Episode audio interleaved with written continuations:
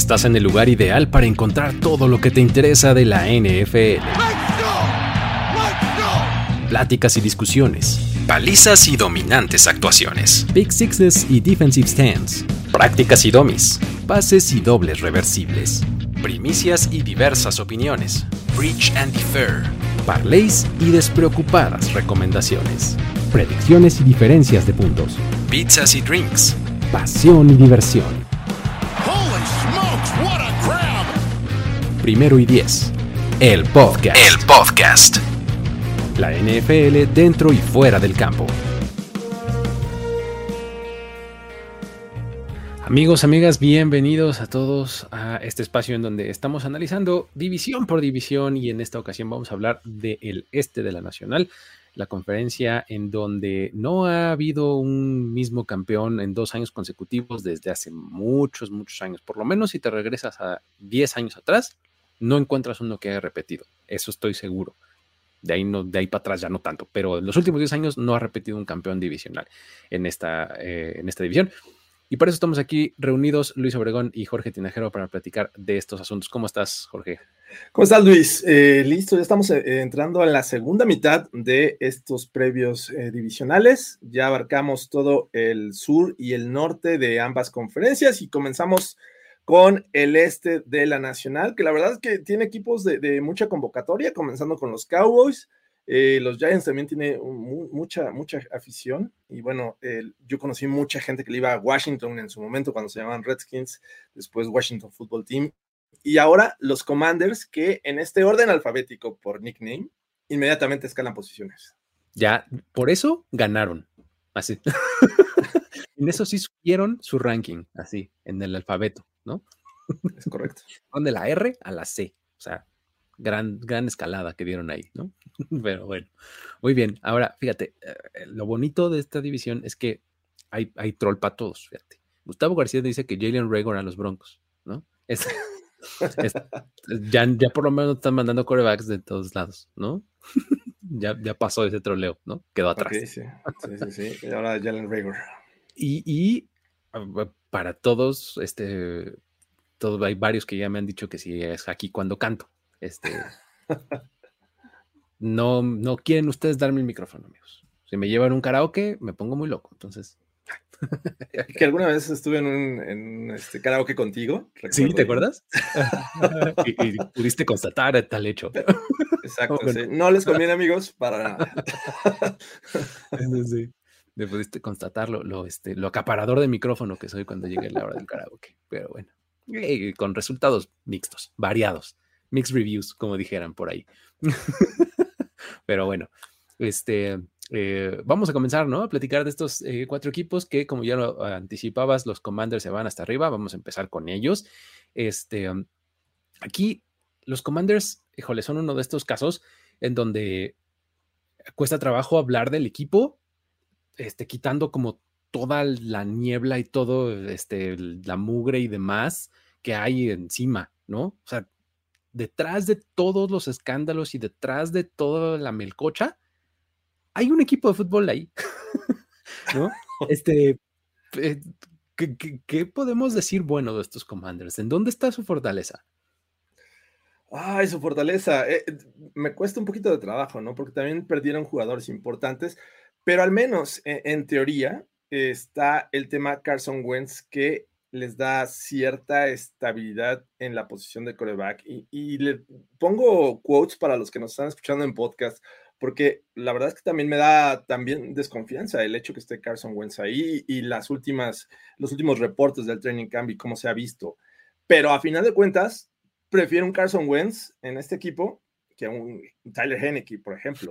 Eh, porque Henneke era, eh, hizo su, su, ruido y sobre todo en playoffs, pero vamos, tenía un tope, era, era luchón, quiero ponerlo en esos términos, era luchón.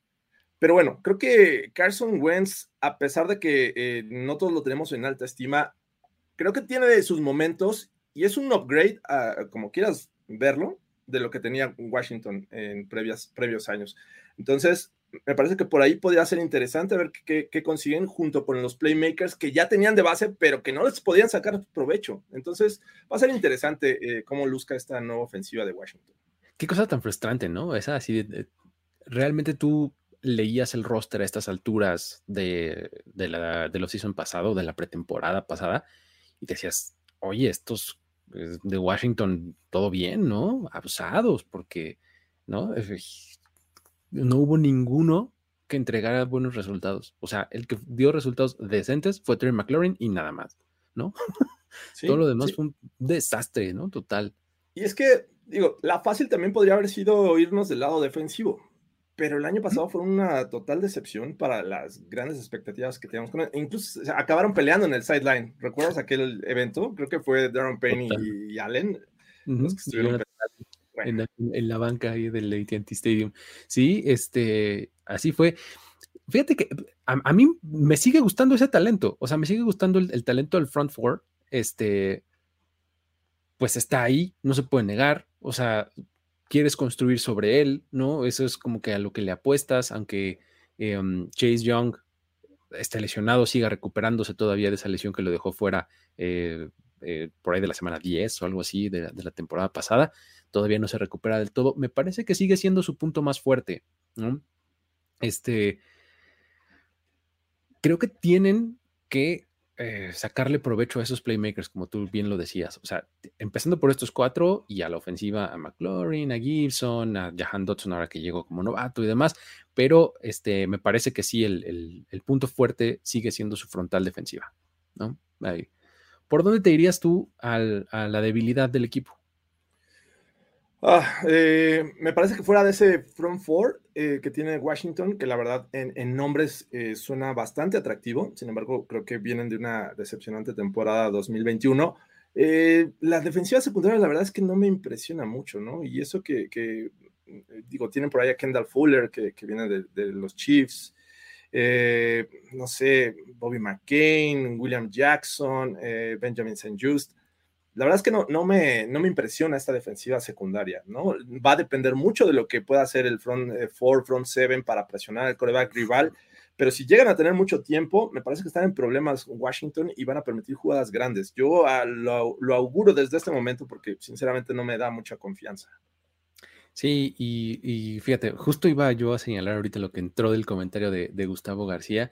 Efectivamente, yo estoy bastante de acuerdo contigo con que Wentz es una mejora con respecto a lo que había. El problema es que eh, tiene sus eh, claros y abundantes antecedentes de lesiones, ¿no? Y si algo así sucede, vamos a regresar a Taylor Heineke y al novato Sam Howell, ¿no? Este, creo que se regresaría a este, a este mismo, a este mismo ciclo de problemas que tuvieron la temporada pasada, ¿no? Porque todo partía un poco de ahí, que no se podían aprovechar los playmakers y entonces la defensiva se frustraba porque le pasaba mucho tiempo en el campo y, o sea, creo que ese puede ser un detonante, que es un poco jugarle como a la fácil, porque pues puedes decir lo mismo de prácticamente cualquier equipo en la NFL, pierda su quarterback titular y adiós. Sí. Pero creo que aquí está acentuado, ¿no? Como, no sé qué opinas. O sea, e, es difícil predecir una lesión. Entiendo los antecedentes de Carson Wentz, eh, pero tampoco veo como que llegue a suceder por una baja de juego de Carson Wentz. Eh, Sam Howell es un producto que hay que desarrollar, no creo que vaya a ser la solución inmediata, no creo que sea el siguiente eh, Davis Mills, porque sinceramente tendrían que pasar muchas cosas para que él, él, triunfara, a pesar de que tiene playmakers en este equipo. Entonces, siento que la única manera en que veamos a Sam Howell, a Heineke, es justamente porque Carson Wentz no termina la temporada por lesión. Sí, sí, sí, totalmente. ¿eh? O sea, creo que eh, es, una, eh, una situación en donde Wentz pues, tendría que aprovechar la situación en la que está, ¿no? O sea, y, eso me lleva un poco a, la pregunta, una de las preguntas que tenemos para desarrollar sobre este equipo es, ¿llega Carson Wentz a su ya tercer equipo en su carrera? Llegó en 2016 a la liga como la selección número 2 global en el draft, en su momento de Filadelfia, pasó por Indianápolis, ahora llega a Washington. ¿Será este el lugar en donde eche raíces? O sea, ya puede establecerse con este equipo, pues un poquito, aunque sea mediano plazo. ¿Cómo ves? Ya, tenemos que considerar a Carson Wentz como un veterano que ya tiene tiempo como titular, que ya estuvo en Filadelfia. Tuvo un, momento eh, interesante cuando los Eagles llegaron al Super Bowl, pero pues se lesionó. Eh, desafortunadamente ahí eh, el tema va a ser, yo, yo, no veo a Ron Rivera como un, head coach que pueda ayudar a corebacks, ¿no? Este, me parece que el caso de Cam Newton era evidente, dependía más de su habilidad de Cam Newton que la estrategia que le ponía, ¿no? Y bueno, también aquí va a depender mucho del coordinador ofensivo, pero en el caso de, de, Wentz, me parece que sí necesita de un gurú de corebacks y en Washington no lo tiene. Es, difícil apostar porque esto va a ser una realidad y que Wentz ya va a echar raíces en este equipo y va a llevar a, este, los Commanders a los playoffs. Yo sinceramente no tengo eh, la certeza y dudo mucho que esto vaya a ocurrir. Sí, está difícil porque efectivamente sus mejores momentos vinieron cuando estuvo de la mano eh, de grandes coordinadores ofensivos, grandes coaches de corebacks, etcétera, que, adaptaron un poco su playbook y el estilo de juego a lo que él puede hacer. No, podemos olvidar que, en efecto ya es, es, un veterano, pero él venía de North Dakota State, de una universidad de División 2, en donde no necesariamente los conceptos profesionales eran lo que abundaba. Entonces, en aquella, en aquella temporada maravillosa en Filadelfia en 2017, cuando eh, llegan al Super Bowl ya con él lesionado, antes de que eso sucediera, esa ofensiva estaba muy centrada en RPOs, muy centrada en, en simplificar la ofensiva para que Carson Wentz tomara decisiones rápidas y se deshiciera del balón, ¿no? Le vino súper bien, ¿no? Entonces, ya el siguiente año iba un poco para abajo, para abajo, para abajo, para abajo, y pues hasta que llegó a ese crash and burn con el último año que estuvo en Filadelfia, ¿no? Eh, comercial, eh, si no saben qué es RPO, vayan aquí al canal de Primero y Diez y busquen este Film Room y ahí hay un, eh, episodio especial de RPOs. Está perfectamente explicado ahí a lo que nos referimos con RPO, ¿no? Estas jugadas que son eh, opcionales para correr o pasar el balón, pero digamos que previo a la, este, o, en los primeros instantes de la, de la jugada. Ahí Fer y Jorge lo, explican perfectamente. Y esta, esta pregunta me gusta de Arturo Castro. ¿Es la última oportunidad para ser titular de Carson Wentz? Yo creo que sí está en este grupo de quarterbacks de los Baker Mayfields, los Matt Ryans, los eh, Carson Wentz, ¿no? De es tu último chance. Dale, y si no, este, pues mm, vas a cargar la Surface. Ya no puedo decir el clipboard, ¿no? Porque antes era cargas el clipboard. Sí. E, es que el tema es este. Vienes de los Colts con, Frank Reich, un tipo que lo conocía y que más o menos tenía idea de cómo eh, entrenarlo, cómo mm, este, correr su, sistema ofensivo. Y, la verdad es que no, no, no pudo Carson Wentz. Ahora en Washington, sinceramente, yo también creo que puede ser su último tren. Sí, y fíjate, eh, ya nos comentan por acá también que este, los reportes que han estado este, saliendo que eh, contra el aire, pues, o sea, ya ni siquiera en 7 contra 7 ni nada, o sea, quarterback receptor, lanza el pase y está por todos lados el balón, menos en donde debería. Exacto, impreciso. Eso está medio preocupante, ¿no? Pero bueno, este, sí, no, está tan eh, positivo el augurio, pero bueno. Eh, um, fíjate, ¿eh? y aún así, también estoy de acuerdo con que es una gran mejora con respecto a lo que tenía, imagínate lo, lo mal que estaba la situación. Ahora, si no es Carson Wentz y si no es la ofensiva, ¿qué pasa con esta defensiva? Ya hablamos de lo talentosa que puede ser y demás. ¿Este año va a ser en donde sí cumplan esas expectativas de grandeza que teníamos de ellos o tampoco? Ah, es que va a depender mucho de lo que haga esta línea defensiva que tiene Washington. Y repito, es talentosa. Chase Young, eh, tienes eh, a Montesuet y en el centro, pues tienes una muy buena rotación que incluso eh, agregaron, agregaron, a, a Fidarian Mathis, ¿no? En, el draft. o sea, tienes decimonoveno este tackle defensivo de Alabama en 10 minutos, ¿no? Eres tackle defensivo de Alabama, seguramente vas a terminar en Washington. Exacto. Eh, y bueno, repito, creo que dependerá mucho de, lo que logre este, esta unidad, esta línea defensiva de Washington, porque bueno, es, es la primera línea de la defensiva la que puede este, eh, contrarrestar el juego terrestre y presionar al coreback eh, y dejando a, más hombres en cobertura. Entonces, eh, a mí me da, por el puro talento, me da esperanzas. El, único tema es Jack del Río. Me parece que hasta los problemas en los que se ha metido creo que van a impactar este año en Washington. no sé qué tanta confianza tenga eh, sus jugadores en Jack del Río como coordinador defensivo.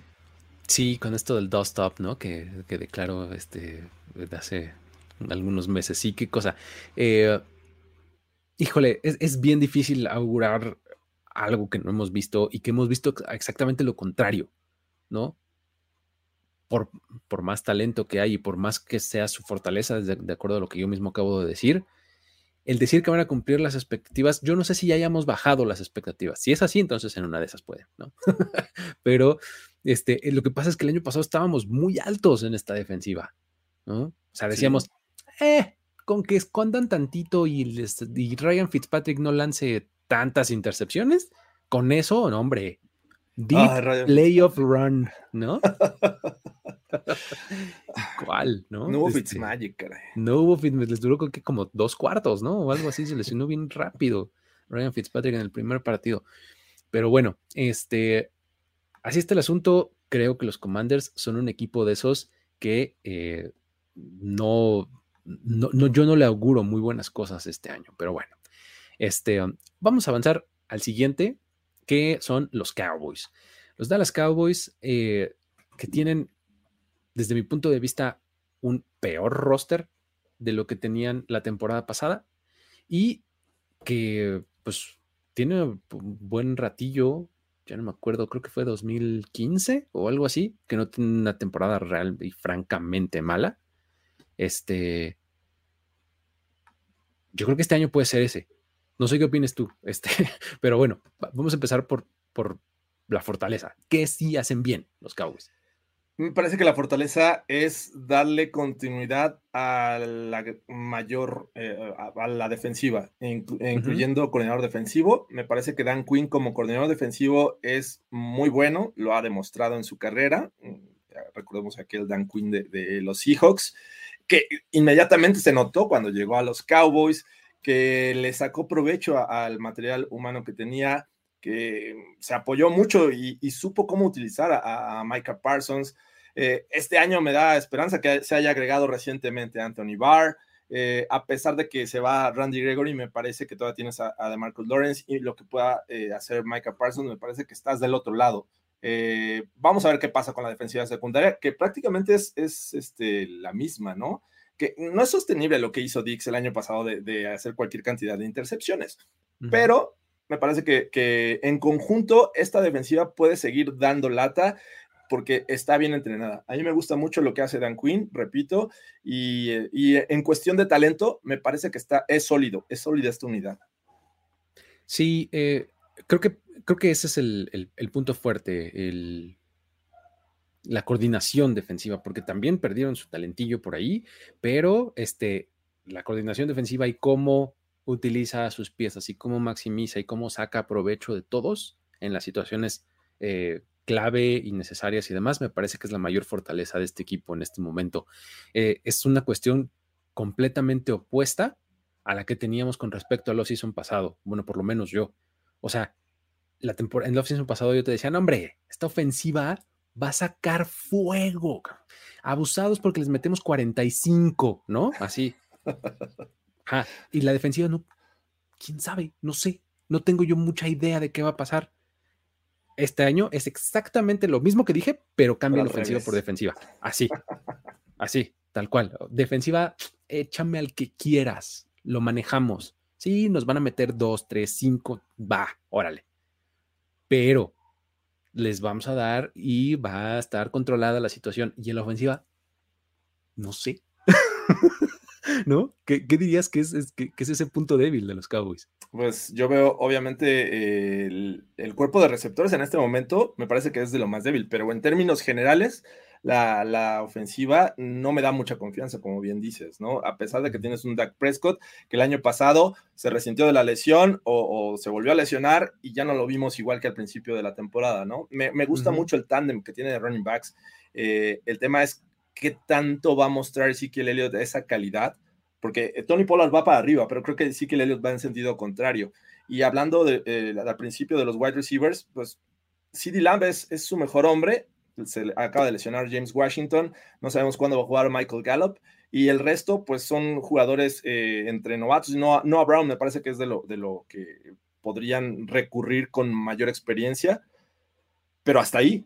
Y bueno, vamos a ver qué, resulta de Dalton Schultz, que, pues, va a jugar pues, casi, este, no sé si molesto, pero no sé si vaya a rendir igual con, eh, con su etiqueta de jugador franquicia. Sí, quién sabe si molesto. Eh, firmó muy rápido la etiqueta de jugador franquicia, ¿eh? Cuando se le ofrecieron. Eh, eso como que sugeriría de, mira, dame mi dinero y ya luego vemos, ¿no? Pero regularmente se cuidan estos jugadores que no tienen un contrato a, este, eso sí. a largo plazo. Sí, sí, sí, de acuerdo. Ahora, a mí en general, o sea, señálame un grupo de la ofensiva y te digo varias debilidades de ese grupo. y te dejé la línea ofensiva. para exacto. O sea, empezando por la línea ofensiva, este equipo perdió a Lyle Collins, que es su tackle derecho titular. Este eh, salió también eh, um, Connor Williams del, eh, como guardia izquierdo. Y pues ahora está Tyler Smith, que se supone que debería de ser el, el tackle izquierdo, ¿no? Pero pues es una línea que poco a poco se está haciendo cada vez más vieja, ¿no? y que está un poco viviendo de su fama. Zach Martin tiene todo mi respeto, igual que Tyron Smith, pero pues ya no están en su prime, ¿no? Este, Zach Martin sigue siendo de los mejores guards ofensivos, sí. Tyron Smith de los mejores tackles ofensivos izquierdos, le rasca cuando está disponible. a mí me parece que ya pasó sus mejores años y los años en que te puede dar temporadas completas. Es que tienes que contar que Tyron Smith juega 10 partidos de 10 para arriba ya, uff, haces fiesta, ¿no? este, pero bueno, eh, eso por la línea ofensiva. Ya mencionaste el asunto de la profundidad de receptores. Entre Cedric Wilson y Amari Cooper se llevaron 1.400 yardas y 14 touchdowns con ellos. Esa fue la producción que tuvieron entre los dos la temporada pasada, ¿no? Entonces, ¿quién se va a llevar esa producción? Este, Noah Brown. Noah Brown, un receptor de quinto año o sea, no es ningún joven suelo. Ahorita vamos con, con Simi, pero porque Noah Brown tiene cinco años en la NFL y ha producido 400 yardas. Nunca ha anotado un touchdown. ¿Qué es touchdown? Dice. Entonces, está muy cañón en el asunto de los receptores, ¿no? Y este, pues bueno, eh, fíjate que con, los corredores yo no tengo, ahí sí, por ejemplo, no tengo tanto problema, ¿eh? O sea, Sí, me puedes decir, ay, sí que Elliot apesta y ya se va para abajo. Está bien, pasa nada. Ahí está Tony Pollard. O sea, sí que Elliot, yo digo, es lo que es. Sí que lástima de contrato, pero me parece que el backfield no es, lo menos problemático de, este, de la ofensiva. yo también así lo veo. O sea, a mí me gusta el tándem, repito, pero creo que ya sí que no está en su prime. Sí, no, ya, ya no está y este, y pues hay que aprender a vivir con ello, pues, o sea, qué bueno que ahí está Tony Pollard, ¿no? Pero bueno, este, ahí está un poco la debilidad. Ahora, tenemos este, eh, sí, exactamente, justo como nos dice aquí Alan Maciel, Tyler Smith va a jugar muy probablemente de, de, guard izquierdo, ¿no? Este, mm, vamos ahora con estas preguntas que tenemos. A ver, sobre eh, Tony Pollard y Ezekiel Elliott. A ver, nada más rapidito así. Si tuvieras que decir cuál, este, a cuál elegimos, Tony Pollard o Ezekiel Elliott. Yo me quedo con Tony Pollard en este momento. Yo también. Si esto fue, como lo dijo Bob Storm, el, columnista de The Athletic de los Cowboys, si esto fuera una meritocracia, Tony Pollard sería titular y tendría un, una carga de trabajo mucho más grande, pero no lo es. Este, la siguiente, a ver. Ya hablamos de lo buena que puede ser esta defensiva, de lo buena que fue la temporada pasada. ¿Puede seguirlo siendo este año? ¿Puede sostener este gran nivel que tuvo eh, la temporada pasada en 2021, en donde Steph tuvo 11 recepción, digo, intercepciones, perdón, en donde Micah Parsons tuvo 13 sacks, en donde este, todo el mundo tacleaba, interceptaba, o sea, hubo un momento en que prácticamente todo el roster defensivo tenía una clase de turnover. ¿no? O sea, estoy exagerando, pero sí de verdad todo el mundo generaba este tipo de, jugadas grandes. ¿Cómo ves? ¿Puede, ¿Puede repetir? ¿Puede pasar algo similar? Yo creo que si no crece, al menos se mantendría lo, que, algo similar a lo que vimos el año pasado. Repito, tengo mucha confianza en Dan Quinn y bien mencionas, perdieron talento a la defensiva, ¿no? Se fue Randy Gregory, eh, Keanu Neal, Eh, pero me parece que, la gran mayoría se mantiene y Dan Quinn sabe sacarle provecho a, estos jugadores. Aquí el que vemos en pantalla, Micah Parsons, me parece que va a ser clave en su segundo año. Eh, incluso yo lo veo un 2022 mejor para este jugador. Eh, vamos a ver qué hace de Marcus Lawrence, que sigue siendo un, gran talento. Y por todos lados tienen los Cowboys jugadores con los cuales podría seguir siendo o haciendo una labor importante a la defensiva sinceramente yo, yo sí tengo mucha confianza, es lo que más me da confianza de los Cowboys en esta temporada 2022. Y es que sabes que puede ser un poco diferente. O sea, es muy difícil, como ya lo decías tú, replicar una temporada de tantos turnovers. Ah, no, no, va a ser una copia calca. Exacto, no, no, no, no vas a tener doble dígito de turnovers en un solo jugador dos años consecutivos. Sería una anomalía estadística tremenda, ¿no? Este, pero sí pueden ser eh, súper, súper sólidos. O sea, y una de las cosas que digo, ay, mira, un, rayito de, luz en este pésimo off-season para los Cowboys fue la contratación de Anthony Barr. Me parece que fue un súper gran acierto de, este, de este front office el traer a Anthony Barr porque no es que te estés trayendo a un superestrella, ni mucho menos, porque pues Anthony Barr ya tampoco está en su prime, ni mucho menos, pero lo que te permite y lo, que hace es habilitarte para que uses a Micah Parsons en donde tú quieras, porque de lo contrario lo ibas a poner de linebacker. Y cuando lo, pusieras a hacer pass rush, este, ibas a quedar como medio flaco en la posición de linebacker off the ball, ¿no? del que se pone a cinco yardas de la línea, ¿no? Entonces, traes Anthony Barr, tienes ni medio problema. O sea, realmente creo que esta defensiva puede mantener el éxito de una forma distinta, pero va, va a ser el pilar de este equipo. ¿no? Sí, totalmente de acuerdo. Muy bien. Dix será la parte débil de la defensiva y otros dicen que Trevon Dix mayor que, que JC Jackson. Ok. Sí, pues, un par de jugadores boomer bust, ¿no? O sea, estos dos, o sea, van a hacer la jugada tremendamente grande o este, van a permitir una atrapada de 35 yardas, ¿no? Hay que vivir con ello. O sea, creo que Así es, una no es exclusiva de la otra. Este, ahora, todo esto le hemos dado un poco la vuelta al tema Mike McCarthy, porque hay muchos que piensan, pensamos, que ese es el freno de mano del equipo en este momento, ¿no? Entonces, ¿qué tan caliente está el asiento de este sujetillo? ¿Cómo lo ves? O sea, eh, hay varios factores que, van a echar leña ah, debajo de este asiento de Mike McCarty. El primero, obviamente que, los Cowboys no puedan ganar la división. Me parece que, que en teoría y, e internamente ellos creen que, es un equipo de playoffs, que pueden ganar la división y que los otros tres rivales pues todavía les falta eh, madurar sus equipos, ¿no? Para ser competitivos. Que ojo, eh, Filadelfia podría dar eh, una sorpresa por ahí y no sé si sorpresa, porque creo que, bueno, ya hablaremos ahorita eh, más adelante de ellos, pero me parece que ese es un factor que le agrega presión a Mike McCarthy. El otro, Sean Payton está disponible, muchachos.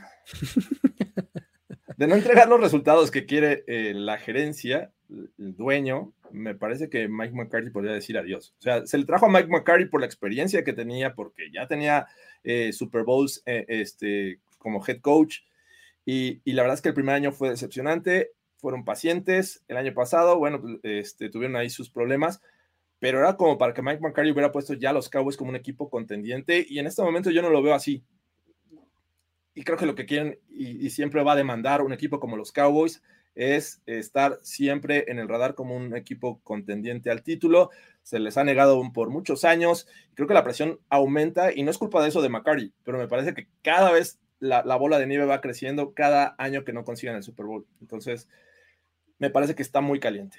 Está tremendamente, ¿no? O sea, ¿y sabes cuál es el asunto? Que eh, un poco prendieron así la primera llamita en su último partido de la temporada pasada.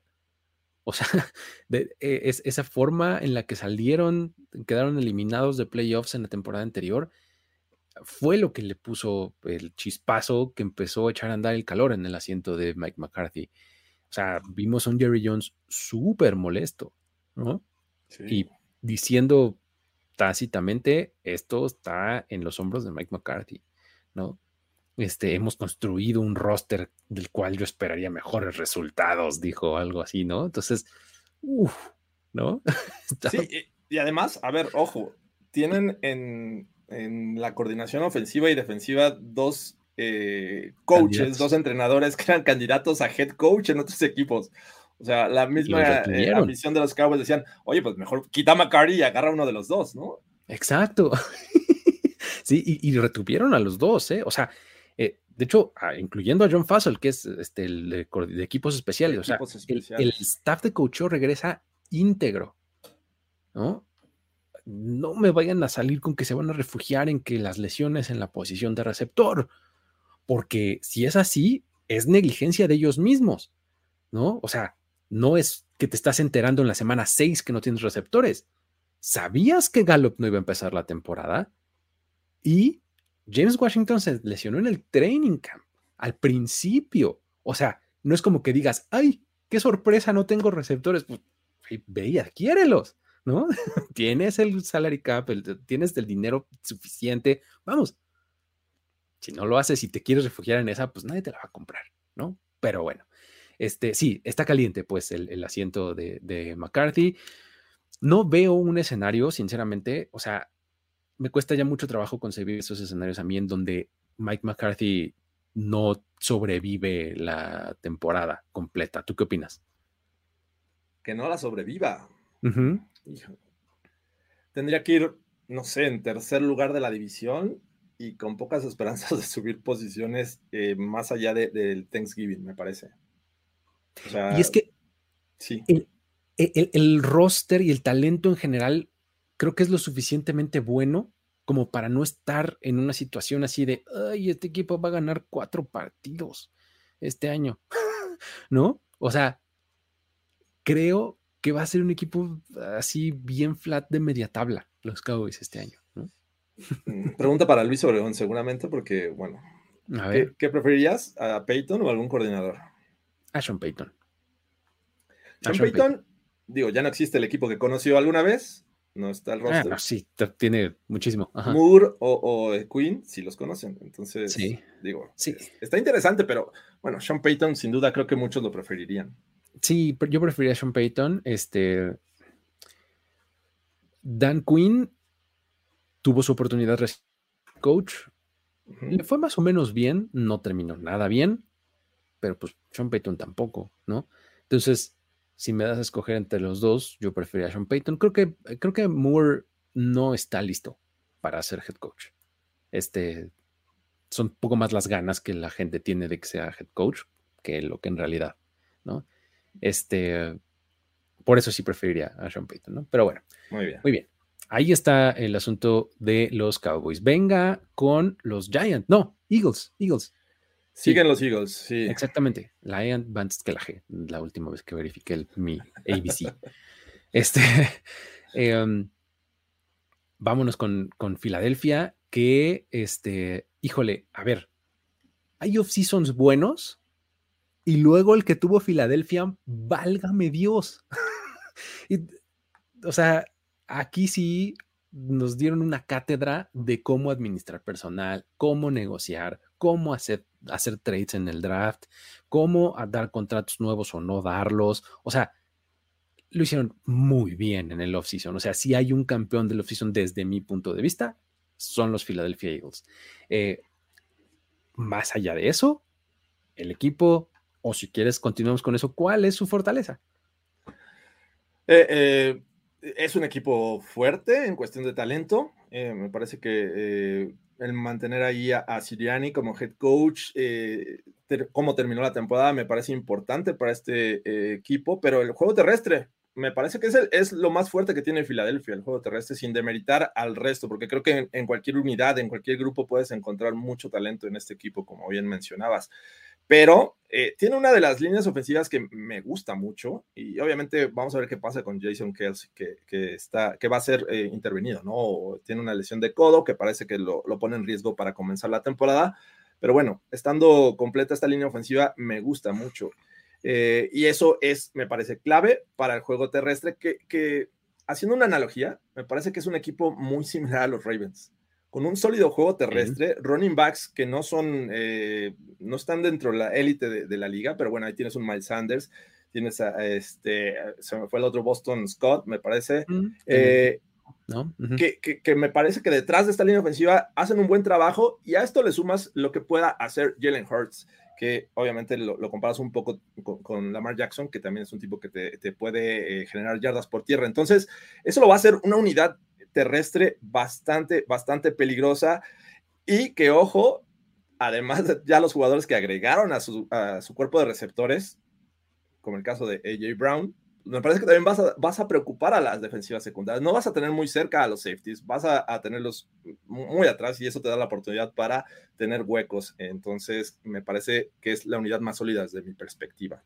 ¿Qué, qué hacía AJ Brown? ¿Cómo era muy efectivo en Tennessee? Con play action digo, tenías a Derrick Henry, ¿no? En, Tennessee, y por eso de repente Ryan Tannehill dijimos, órale, wow, qué gran coreback es Ryan Tannehill. Un poco estaba ayudado por Derrick Henry y AJ Brown, ¿no? Acá tienes a un juego terrestre que puede eh, como aliviarte muy bien y crearte esos espacios para que AJ Brown eh, encuentre los espacios. Estoy de acuerdo. Ahora, mis... Eh, lo, que me parece que tienen mejor en el roster estos, estos Eagles son sus, dos líneas, sus dos frontales. Ya, hablaste de la ofensiva. A mí me, gusta mucho también la frontal defensiva.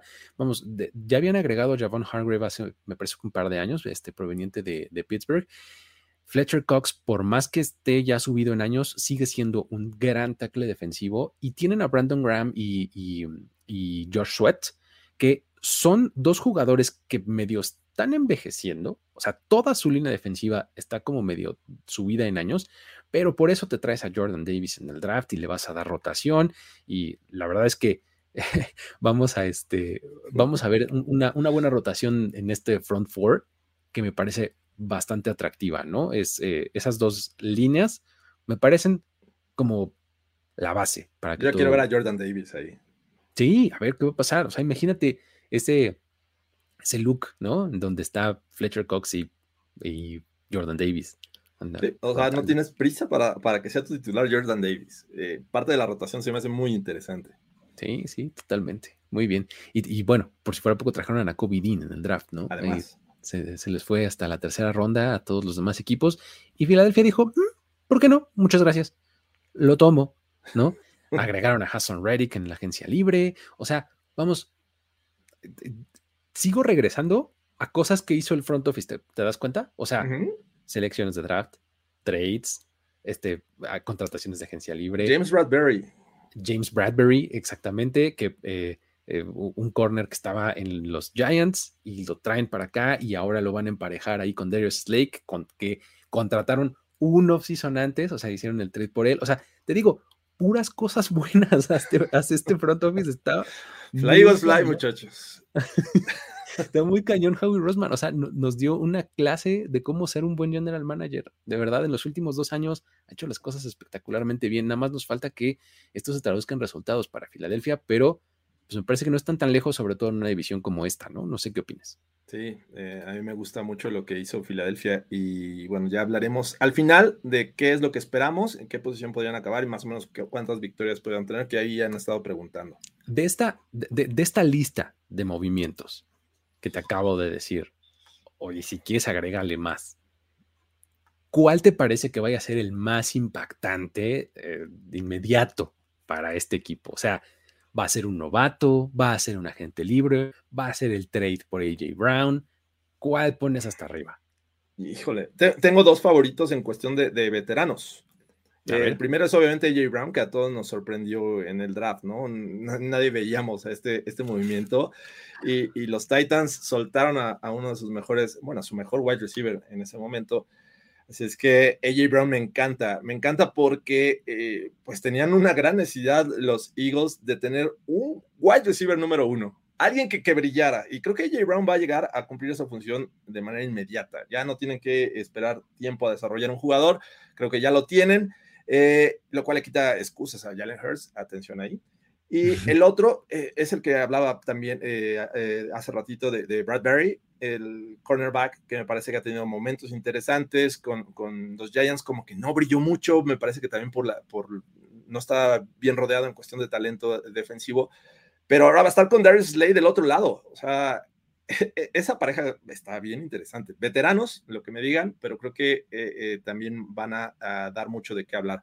Si es que esos dos y Jordan Davis de, del draft, me parece que lo pondría en el número tres, porque, o sea, obviamente ya tienes que empezar a ver quién va a estar detrás de Fletcher Cox, que aunque te pueda dar todavía una buena temporada, me parece que ya tienes que buscar su reemplazo y lo hicieron los, los Eagles. Y es un gran talento Jordan Davis. Está, está buenísimo, porque fíjate, o sea, la, adquisición de AJ Brown vino en el draft. O sea, para, para, resumirlo y ponerlo de esta manera, a mí me parece que el, mejor momento y la cosa que hicieron mejor los, eh, los Eagles fue todo lo que hicieron en torno al draft. Es decir, tener tres selecciones en la primera ronda, moverse de se movieron, adquirir a AJ Brown, este, salir con Nakobe Dean en la tercera ronda, tomar a Cam Jurgens en, la segunda, que es el sustituto y el reemplazo natural de Jason Kelsey, este, ya hablaste del reemplazo de Fletcher Cox, ¿no? O sea, me parece que el draft fue así como el, ah, vamos a ponerle un altar a Howie Roseman. Además, aseguro, o sea, sigue teniendo múltiples selecciones en primera ronda el, primer, el, año siguiente. Vamos, creo que está muy impresionante. Tiene su plan B con Jalen Hurts. Si no funciona este año, Sí, sí, sí, sí, exacto, ¿no? Y, esa, esa es la siguiente, eh, la siguiente pregunta que quisiera plantearte. O sea, en torno a Jalen Hurts, porque no hemos hablado de él. Es el, momento en el que Jalen Hurts tiene que brillar, ¿no? ¿Va a poder convertirse en el quarterback franquicia de este equipo? ¿Qué tiene que hacer? ¿Cómo lo verías? Es que no tiene que hacer mucho, eh, o sea, no tiene que ganar juegos con su brazo exclusivamente. Eh, es un tipo muy atlético, con capacidad interesante para cargar el balón, pero creo que está rodeado del de, talento necesario como para no depender todo de él. O sea, pueden acarrear eh, el, balón de manera efectiva. Eh, si lanzas pases de bajo riesgo, tienes los receptores que te pueden hacer yardas. Ya hablamos de, Brown, pero de Bonte Smith ahí está. Es un tipo que, que yardaje corto en rutas cortas te puede generar yardas. Entonces, me parece que estás del, otro lado. No, hemos hablado de Dallas Goddard. Eh, tienes una línea ofensiva que te va a proteger.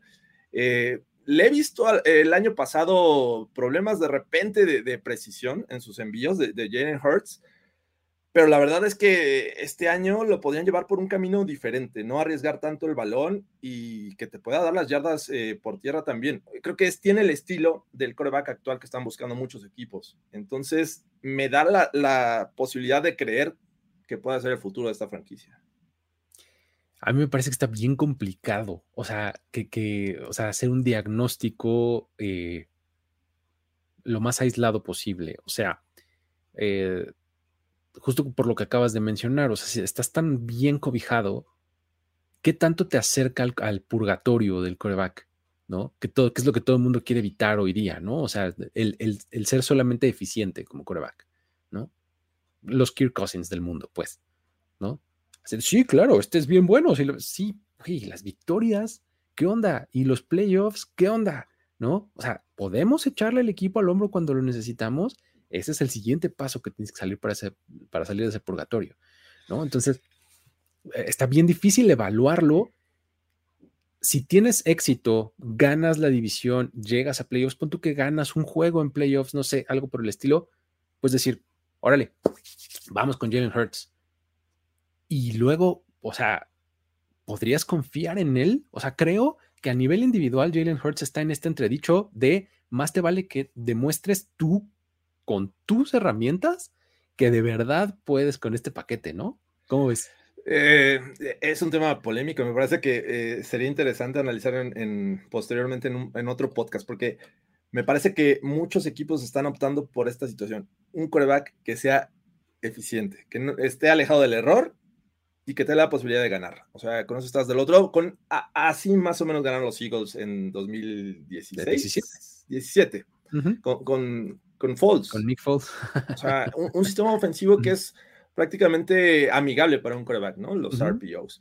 eh, y creo que Jalen Hurts podría cumplir esas, e, esa exigencia mínima para que el equipo funcione, para que la ofensiva produzca puntos. Y es, que cuando, cuando tienes un coreback así, más te vale que el resto de las cosas te salgan bien. Lo que, lo que me parece es que como que te reduce el margen de maniobra, ¿no? O el margen de error, pues. O sea, eh, digo, basta con ver a los 49ers de Jimmy Garoppolo, ¿no? Sí. Gran equipo, pero llegaba un punto en donde tenías que aventarle el peso del, equipo a los hombros del coreback y no llegaba. O sea, sí. este tipo de coreback, sí, así como los menciono o los estoy describiendo, tienen un tope, definitivamente. Y por eso los Mahomes, eh, los Tom Brady eh, ganan lo que ganan, ¿no? Este, pero bueno, eh, yo creo que en este momento, con Jalen Hurts, podría ser el jugador a futuro. Muy bien, muy de bien. Este, de este equipo. Está bueno esta comparación que dice acá Alejandro este, Bumstead, que dice, Hurts es como el Tua de la Nacional, ¿no? o sea, si bien arropados, pues no tienen excusa de dar resultados, ¿no? Nomás Alabama Boys. Quítales un poquito la cobija de un pie y ya no. Y es que de allá vienen, ¿no? Digo, Jalen Hurts estuvo en Alabama, después se movió este, a, Oklahoma, pero eh, están acostumbrados a estar rodeados de talento, del mismo caso de Tua. Y no me digas del otro. ¿Quién es el otro? Mac, Jones. Esos tres estuvieron juntos en el mismo quarterback room en Alabama, los tres, en algún momento de sus vidas, ¿no? Y justamente funcionan igualito, ¿eh? así como lo estás diciendo. Equipazo alrededor y ellos no tienen bronca en distribuir, ganar dos, tres yardas por tierra y demás, y acumular pases completos y listo, y vámonos, ¿no? Sí, sí, sí, sí. Muy bien. Está, interesante el asunto con, los Philadelphia Eagles. Pero bueno, nos falta todavía un equipo más al que hay que pasarle eh, nuestra lupa por encima. Y se trata de los Giants. Eh, a ver. Quisiera empezar por mi diagnóstico y luego lo vamos desmenuzando. ok, venga, venga, venga. Mi diagnóstico de los Giants es que pueden ser un equipo molesto. O sea, son este equipo que medio no estamos esperando, no estamos esperando nada de ellos, pero en una de esas, ay, son sneaky good. Eh, me parece, y para empezar y para seguirme eh, con, la idea, con su fortaleza, me parece que el cambio completo de front office y staff de cocheo es su mayor fortaleza en este momento. O sea, está muy baja la vara, ¿no? O sea, si venías de, este, de, la vieja escuela de general managers y te fuiste a la, a la así a la vanguardia completamente de general managers. Y luego venías de Joe Judge y este trajiste a Brian Dable, ¿no? Que Brian Dable es como el adorado por todo el mundo por desarrollar a este Josh Allen, ¿no? En, Buffalo. Este traes a un coordinador defensivo como eh, Don Martindale, Wink Martindale, que era el coordinador defensivo de los Ravens y ahora está acá, ¿no? Entonces, me parece que este es uno de esos equipos que en noviembre vas a decir, ay, aguas, este, los Giants en una de esas, ¿no? Ya en una de esas como que medio se desinflan, no les alcanza o lo que sea, pero me parece que pueden ser estos equipos medio molestos. ¿Qué opinas? No estoy tan seguro mm, de compartir ese, e, este, ese análisis que hiciste, eh, porque creo, eh, y entiendo el punto, me gustan los cambios que han hecho en el front office y en el staff de coaching. Me parece que estás eh, trayendo al menos un, cambio con, entrenadores que me parece que tienen experiencia y que pueden transformar la mentalidad de los jugadores, pero creo que en posiciones clave este equipo carece de ese talento, eh, como para decir, mira, este, tengo un coreback que nada más le faltaba ajustar eh, unas tuercas y ya con eso está lanzando bien. Ese es un gran tema que tengo con los Giants. O sea, sí Dable, eh, sí Martindale, pero ¿con quién va a trabajar? Nos da desconfianza Daniel Jones de entrada, que obviamente es el, pilar de tu ofensiva. Saquon Barkley, ¿qué onda con Saquon Barkley? lo vamos a ver, lo, vamos a ver jugar, lo vamos a ver brillar como lo, lo que esperábamos de esta flamante selección de 2018. Eh, la línea ofensiva, pues ha, intentado mejorar, ¿no? A través del draft. Eh, tienen a Kenny Golladay, pero llegó a los Giants a perderse. No sé, me, da más desconfianza y, me da la, eh, más bien, estoy más hacia el lado en el que los Giants van a seguir siendo los Giants eh, de los últimos años, porque el talento no les va a alcanzar a pesar de lo bien entrenado que puede hacer este equipo. A final de cuentas, con ellos. Sí, a final de cuentas, llega un momento en donde tienes que tener quien ejecute las cosas. En eso estoy completamente de acuerdo. O sea, por más bonito esquema que tengas y demás, hay un momento en el que hace falta talento, ¿no? Ahora, yo eh, ya sabes que tengo este mantra de prefiero un gran head coach con talento promedio que grandes jugadores con un head coach promedio, ¿no?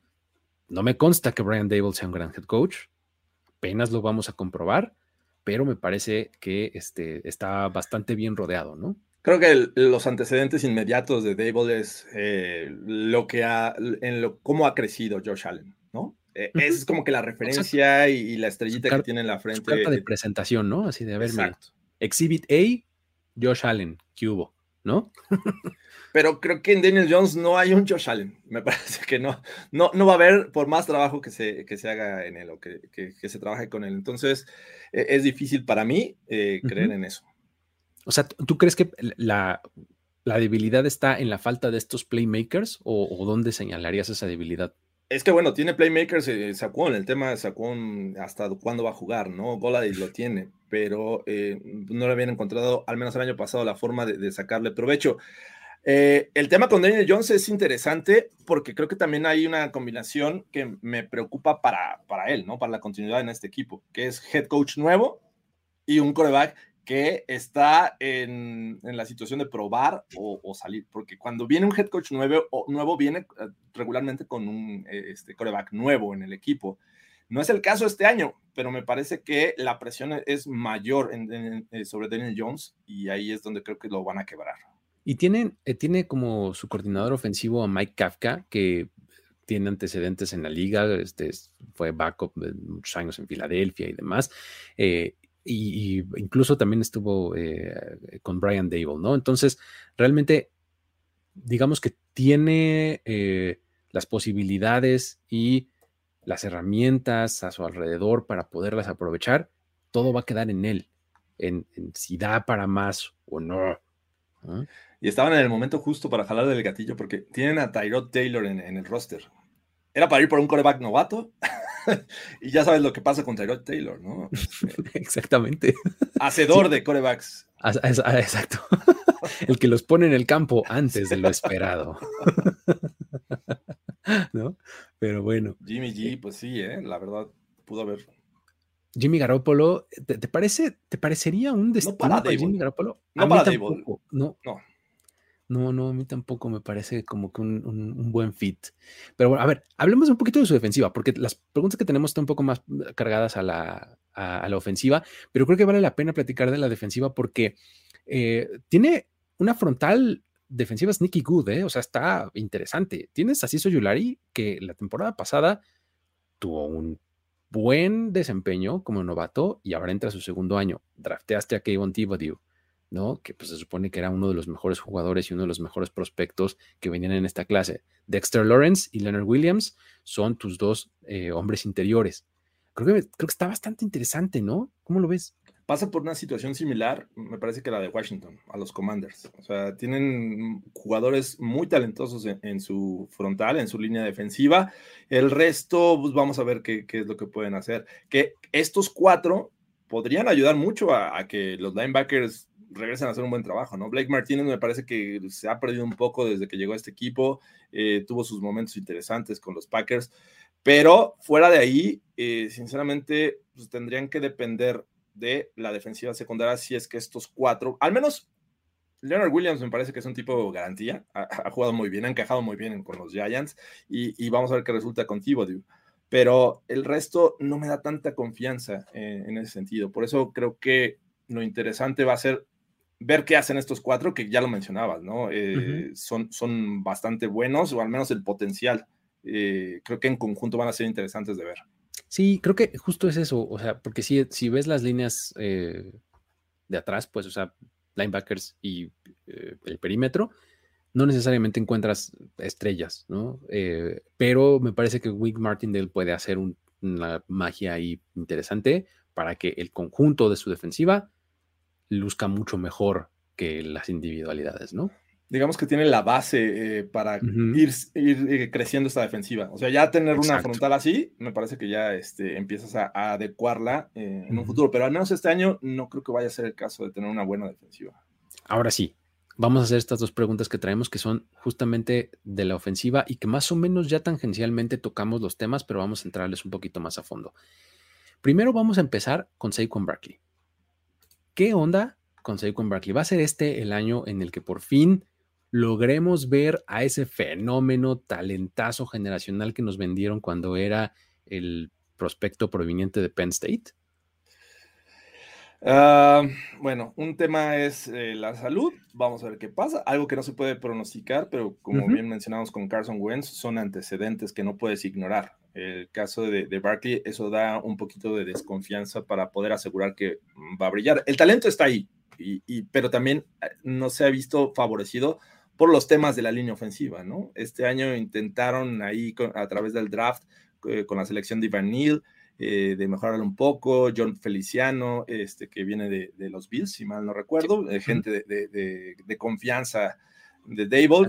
Entonces, vamos a ver qué pasa con esta línea ofensiva, que, me parece que es lo primero que te podría deberíamos analizar. No es el talento wow, van por un camino en el que quieren mejorarla, pero siento que, que un Barkley le va a costar todavía mucho trabajo en, este, en esta temporada. Fíjate que a mí me parece que ahí está un poco la clave. Tienen que eh, apuntar a esta línea ofensiva. Eh, sí se empeñaron, pues, en mejorarla, ¿no? O sea, draftearon alto a Evan Neal. Ya tenían ahí a, este, a Thomas, ¿no? Eh, Andrew Thomas. Andrew Thomas. Desde el draft anterior, también alto. Trajeron a Feliciano. O sea, dices, bueno, recursos le están metiendo, ¿no? y esto tiene que reflejarse en Saquon Barkley. O sea, como que siento que le están poniendo las cosas tanto a Barkley como a Jones para decir, ahí está, ¿eh? No te vayas a quejar de que, ay, no se puede y porque no hay tan... No, no, no. Ahí están los recursos.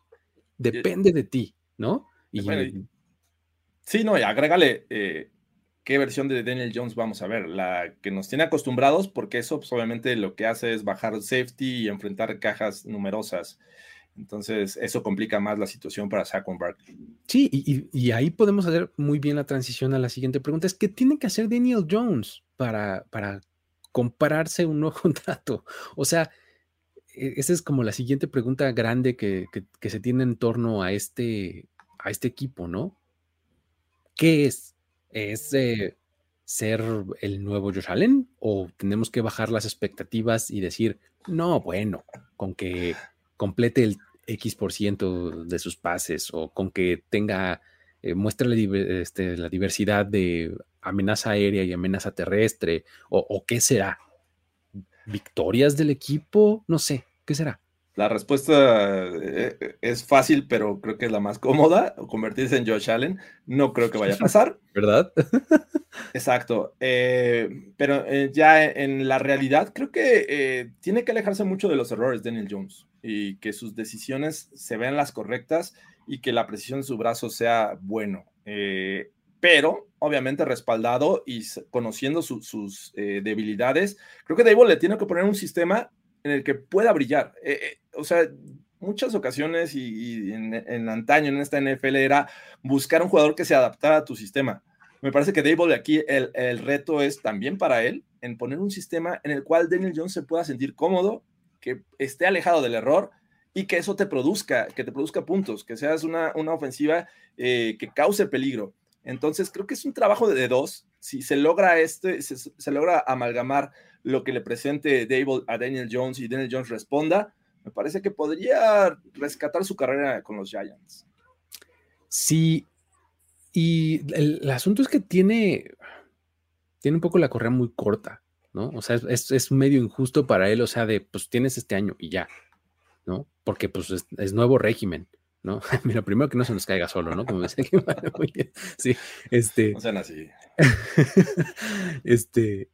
Eh, ah, sí, te digo, tienes un año, porque pues este es nuevo régimen y pues ya sabes que nuevo régimen significa nuevo coreback, ¿no? Entonces, eh, pues dale, ¿no? O sea, y sí eh, voy a con el afán de ganar partidos y no quedar como un completo ridículo, voy a hacer dos, tres cosas para que se te facilite, ¿no? Pero pues tampoco es que voy a hacer que todo gire en torno a ti porque ni contrato nuevo tienes, ¿no? Claro. O sea, yo head coach, eso más bien depende de este, de Joe Shane, ¿no?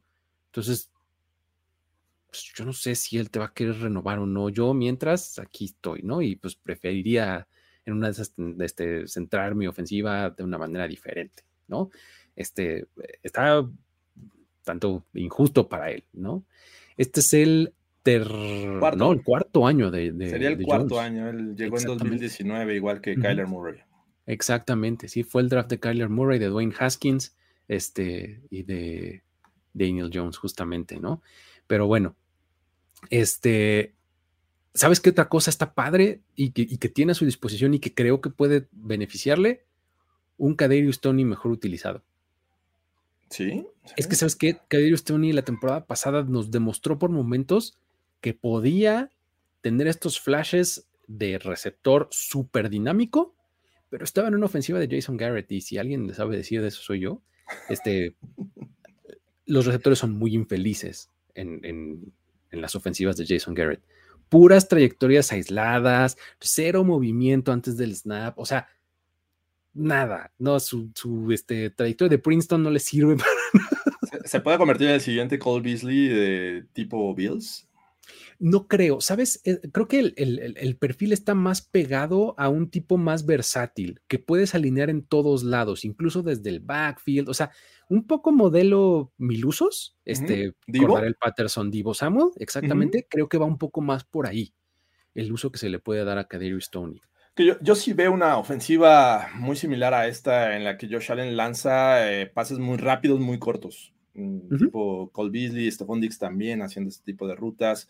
eh, creo que por ahí le podrían sacar provecho a, porque creo que sí hay, hay talento en, el cuerpo de receptores, ¿no? Ya mencionaste que Darius Tony, este, el caso de Kenny Gola, de eh, Wandel Robinson que llega esta temporada, ¿no? Estos tres, pues la verdad es que si, estuvieran otro coreback, creo que te, intimidarían más. Sí, creo que sí, sí, totalmente. Pero bueno, eh, así está el asunto con los Giants. Ah, antes de cerrar, vamos hacer un pequeño wrap-up, qué opinamos y cuáles son las proyecciones de récord que veríamos para estos cuatro equipos y cómo estarían eh, acomodados en el, en el standing final. ¿Cómo, lo, ¿Cómo, los tienes tú? Yo puse primero a, Filadelfia. Me parece que después vendrían los Cowboys.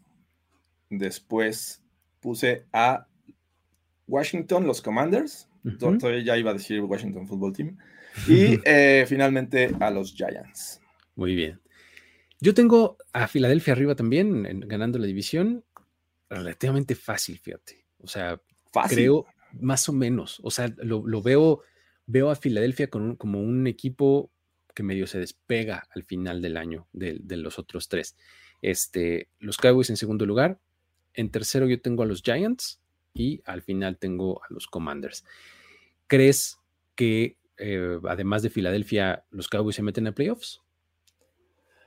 Eh, mm, no creo, no creo. Creo que va a ser una división de solamente el campeón divisional en los playoffs. Sí, totalmente. Yo también, ¿eh? O sea, es lo que te digo, o sea, se van a despegar los Eagles y los Cowboys, o sea, no me sorprendería si ganan ocho juegos o algo así, ¿no? Este, así lo veo yo. Y para mm, tenías eh, a, los Commanders, ¿no? Que, es un equipo que de siete victorias o de cuántas? ¿Seis? A los Commanders lo puse en tercero, me parece que con seis, e, es, más o menos el rango, ¿no? Entre seis, siete. Ya muy decepcionante le pondría cinco, pero más o menos ese rango. Los Giants yo los pongo un poquito abajo de, ellos, entre cinco, cuatro, cinco. Es lo que yo esperaría. No confío en Daniel Jones. Y los Cowboys entre nueve, ocho, nueve tal vez 10, pero ya en la actualidad 10 posiblemente no te da playoffs y creo que Filadelfia va a ganar 12. Antes de eh, empezar a grabar, vi por ahí un. Ya saben que yo no le hago esto, pero vi información. El dato es: el over-under del total de victorias de los Cowboys es 10.5. Yo dije, bueno, corran a meterle al under. voy a buscar la casa de apuestas favorita para meterle. Claro, o sea, o sea, van a ganar 11 partidos los Cowboys, pues, ya parece. ¿no? Pero bueno, desde mi punto de vista no creo. Pero bueno, este, así lo veo yo. Eh, el, punto de, los, eh, de los Cowboys está 8. Hijo, 9, qué padre. Fiesta, ¿no? Este, para los, eh, para los Giants, que es el siguiente que tengo, yo diría 7, 6 victorias, 6, 7 victorias, y los Commanders abajo de eso, no sé, 4, 5 victorias por ahí. Ok. Por ahí los veo así. Pues muy bien. Con eso entonces llegamos al final de esta emisión. Muchísimas gracias a todos por haber estado por acá. Jorge, despídase y ahorita cerramos. Gracias amigos, todos los que estuvieron en vivo, los que nos escuchan de manera diferida y en podcast también. Recuerden darle like, este, un poquito de cariño o eh, cinco estrellitas si lo están viendo en, eh, si lo están escuchando en, su podcast favorito. Así es que gracias y nos vemos hasta la próxima. El viernes hay broncas, eh, pasen la voz a sus amigos broncos. Eso, chihuahuas, ya está. Nos vemos la próxima. Bye bye. Esto fue Primero y Diez, el podcast. El podcast.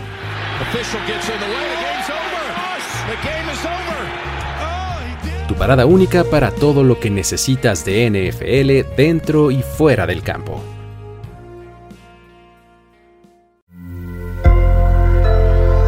Sonoro. Buenos dias, world, from the San Diego Zoo Wildlife Alliance. I'm Marco Wendt. And I'm Rick Schwartz and we're your hosts for season three of Amazing Wildlife, a show from iHeartRadio Ruby Studio and the global conservation organization behind the San Diego Zoo and the San Diego Zoo Safari Park. Listen as we dive into the efforts here in San Diego and spotlight the heroes working worldwide to care for the species you know and love. Listen to Amazing Wildlife on the iHeartRadio app, Apple Podcasts, or wherever you get your podcasts.